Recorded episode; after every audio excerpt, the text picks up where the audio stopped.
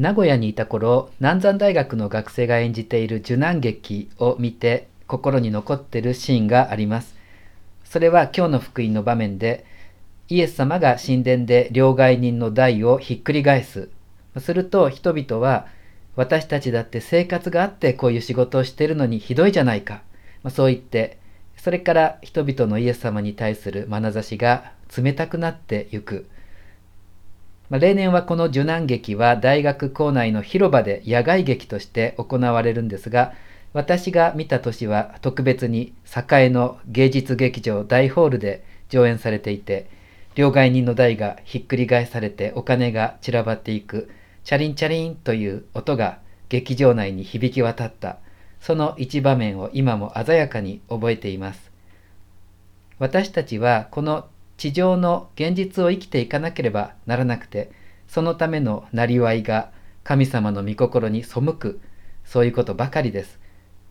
イエス様は神殿での商売を見てブチ切れてますが両替人は仕事をしなければ家族を養えない。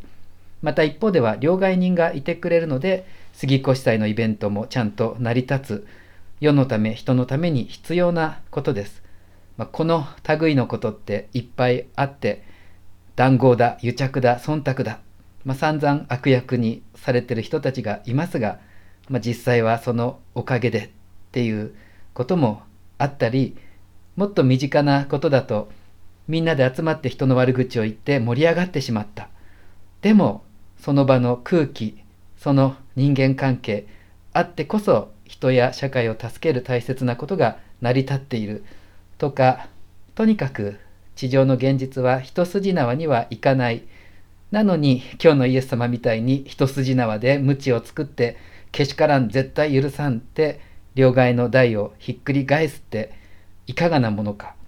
まあ、そもそも暴力は神様の御心じゃないだろう。でも他ならぬ神様のイエス様がやってるから OK なのかとか、まあ、すごく考えさせられますし、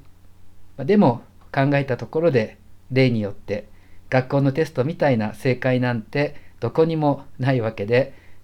ただそんな私たちの心にイエス様の言葉が響くんです。この神殿を壊してみよう。3日で建て直してみせる。この神殿って自分にとって何でしょうか。建てるのに46年かかった。って書いてあります。46年の歳月をかけて私が建ててきたこの神殿。多分私たちはこの神殿にしがみついて守ろうとしてだから地上の現実に散々妥協しながら生きるしかない。けれどもその神殿が壊されても3日でちゃんと大丈夫。ってなんかすごい安らぎです。結局私たちこの地上で自分の両替の代を大事に抱えて生きるしかないけれどもその両替の代がひっくり返されちゃうこと、まこれは実はやっぱり大きな恵みなんだと思います。